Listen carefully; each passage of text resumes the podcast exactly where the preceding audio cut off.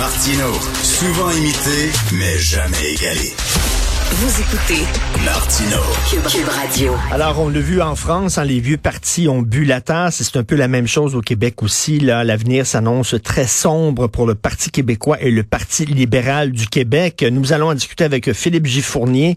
Euh, Philippe Giffournier, il est enseignant au département de physique euh, du Cégep Saint-Laurent à Montréal, mais il a aussi créé euh, les sites 338 Canada et Québec 125, des sites très réputés, très respectés, qui sont en fait des modèles statistiques de projection électorale qui sont basées sur les tendances électorales, l'évolution démographique et les sondages politiques. Bonjour Philippe Giffournier. Bonjour. Bonjour, Monsieur Martineau. Bonjour. Euh, ben bravo d'ailleurs, premièrement. Je pense que c'est la première fois qu'on se parle pour votre travail. Moi, j'aime je, je, beaucoup euh, euh, consulter le site Québec 125, comme beaucoup de mes confrères et mes consoeurs.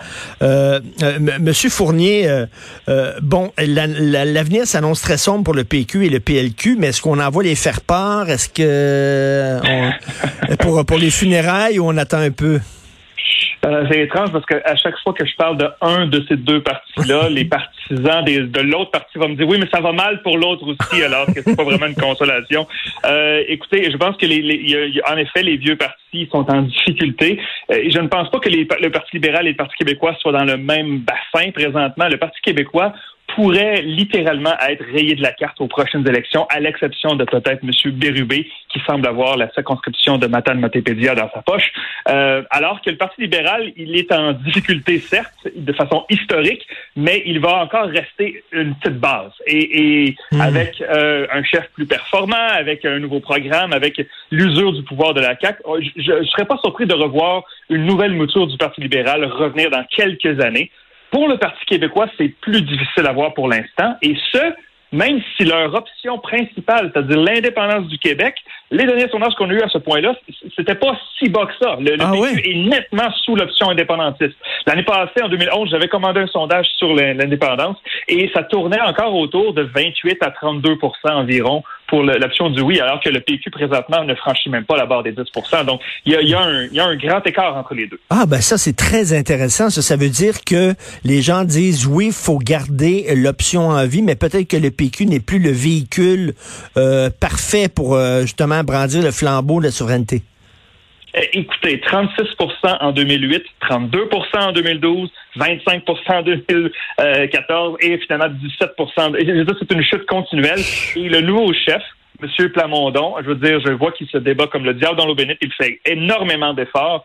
Mais les derniers sondages qu'on a eus, si on prend le léger publié dans les journaux Québécois la semaine dernière, euh, le choix de, meilleur premier ministre, M. Plamondon, c'était 4% 4 pour un chef de parti. Et donc, euh, et donc ça le courant ne passe pas. Et je ne sais pas vraiment ce qui va devoir arriver pour que ça remonte, mais pour l'instant, ça s'annonce très sombre pour octobre. Vous, justement, qui voyez tous les sondages, les, vous les analysez de très près, euh, dans le dernier sondage léger, j'en parlais tantôt avec Mathieu Bocoté, on a posé la question quels sont les sujets qui vont influencer votre vote en octobre prochain? Et bien sûr, en haut, c'est la santé et l'économie, et tout en bas, c'est l'identité, la langue, la culture et l'immigration qui sont les thèmes traditionnels du PQ. Donc, est-ce que ça explique, ceci explique cela? Euh, je, dirais en partie. Bien sûr, le, Québec est une population vieillissante, donc c'est tout à fait normal qu'on parle de santé et non pas d'environnement ou d'éducation, par exemple. Hmm. Et, et, la langue et l'identité, il y a plusieurs façons de l'interpréter. Et moi, je suis un homme de chiffres, je suis pas un sociologue, donc je vais faire très attention de rester dans ma dans ma voix ici. Mais euh, pour plusieurs Québécois, je me souviens, ils disaient, c'est pas qu'on veut pas la protection du français, c'est qu'on croit que le français est quand même en bon état, même s'il faut rester vigilant. Et donc la, la, la, peur de hmm. que, vraiment il y a une vague anglophone qui, qui éradique le français. On va voir les chiffres du recensement l'année prochaine, mais s'il y a une descente d'une fraction de points, je, ne pense pas que c'est suffisant pour faire campagne là-dessus. Euh, et le Parti québécois a besoin de, que, ce soit vraiment dans le haut des priorités pour les Québécois, et ça ne l'est pas. On a l'impression que le PQ avait besoin du Parti libéral et le Parti libéral avait besoin du PQ comme Batman a besoin du Joker, par exemple. ben, les deux, les deux tombent en même temps. C'est, pas, c'est pas innocent, ça. C'est pas un hasard. C'est pas une coïncidence. Euh, en effet, c'est une bonne observation. Je vous dirais aussi que quand on fait toujours les mêmes exercices, éventuellement, on s'habitue et ça ne fait plus rien. Et je crois que la, mémoire des muscles, le muscle memory, si vous me permettez en anglais, euh, les, libéraux ont oublié comment faire campagne à part contre la souveraineté ou pas contre un référendum. Et le Parti québécois non plus ne sait pas. Il y y a très peu de Québécois dans les sondages qui disent je suis ouvertement fédéraliste. Il y, en a, il y en a, mhm. très peu, c'est une petite fraction. Mais il y en a encore moins qui disent non, non, moi, c'est l'indépendance ou rien. Et donc, le Parti québécois doit trouver un nouveau chantier de bataille et il s'est fait cannibaliser ce côté-là par la coalition Avenir Québec, qui a pris les chantiers plus nationalistes, la, les mhm. petites chicanes avec Ottawa, la protection de la langue, etc. Et donc, vraiment, on voit que le Parti québécois ne sait plus où donner de la tête et le Parti libéral, c'est un peu la même chose. Euh, Philippe Gifournier, qu'est-ce qui amène, euh, ben, je suis fasciné par votre cheminement, qu'est-ce qui amène un enseignant au département de physique de créer un site comme Québec 125 qui est devenu maintenant incontournable? Qu'est-ce qui vous a amené là?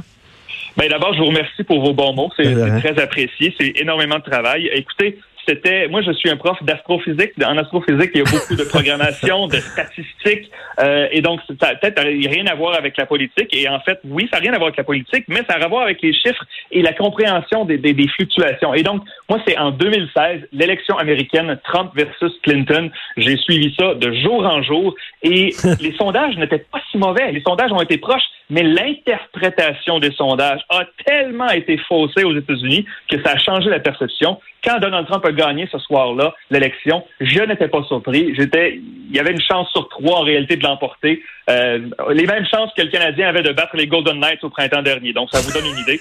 C'était pas impossible. C'était pas impossible. Et donc les gens qui disaient c'est la, fin de l'histoire des sondages la fin de l'industrie. Et moi, je disais, non, non, les sondages disaient réellement que c'était possible et on a refusé de croire à ce qu'on voulait pas croire. Et donc, j'ai décidé de faire un site qui pourrait étudier les sondages au Québec et au Canada et pour donner une meilleure idée, une meilleure analyse du terrain politique lorsqu'on lorsqu'on veut faire de l'analyse, on a besoin de bons chiffres. De bonnes données nous permettent de prendre de bonnes décisions. Vous êtes un gars de chiffres, là, puis ça m'étonne pas que vous avez fait une référence au sport pour au hockey parce que les gens qui aiment le hockey puis les gens qui aiment le baseball, c'est des gens qui tripent ces statistiques.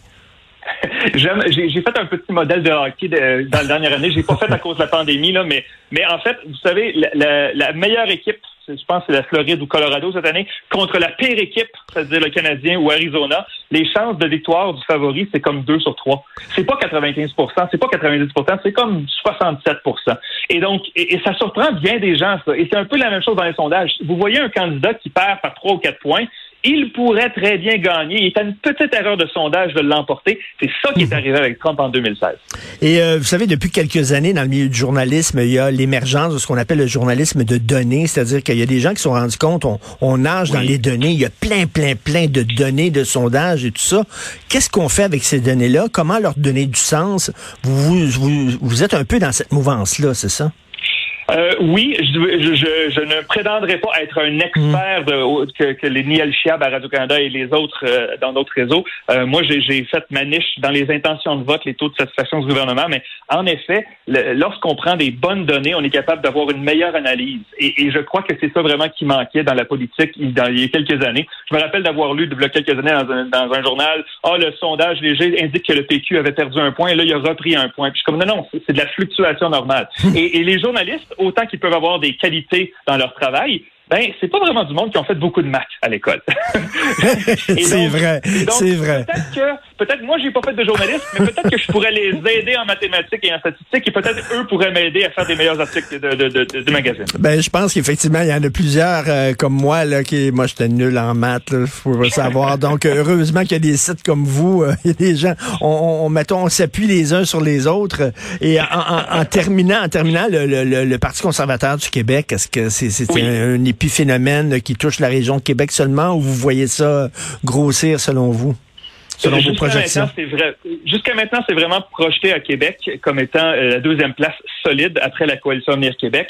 Euh, je crois que le Parti conservateur d'Éric Duhem a des chances de faire ce que Québec solidaire a fait à Montréal il y a environ 12 ans, c'est-à-dire cibler une ou deux ou trois circonscriptions, travailler fort là-dessus, d'avoir une présence à l'Assemblée nationale. Il n'y a pas de vague conservatrice, il n'y a pas de duel majoritaire qui s'en vient, mais quelques sièges dans la région de Québec et Chaudière-Appalaches, oui, c'est tout à fait possible. Ben, merci beaucoup, Monsieur Philippe Gifournier. Vous êtes passionné et passionnant. Merci. Bonne journée, Monsieur Martineau. Merci beaucoup. Merci, bonjour. Philippe Gifournier, si vous connaissez pas ça, Québec 125, euh, allez voir ça. Il passe à travers tous les sondages, puis euh, il mange ça, puis euh, c'est vraiment passionnant. Donc, ben, c'est tout le temps qu'il me reste. Alors, c'est Benoît lui-même du Trisac. Est-ce qu'il est en présentiel, Benoît, aujourd'hui? Il est en présentiel ici même, qui prend la relève. Il y a notre rencontre, bien sûr, à 11 heures. merci beaucoup à Florence Lamoureux à la recherche. Merci beaucoup Alexandre Moranville-Wallet. Charlie Marchand à la régie de la réalisation. Et nous, ben, passez une très belle journée. On se reparle demain, 8 heures.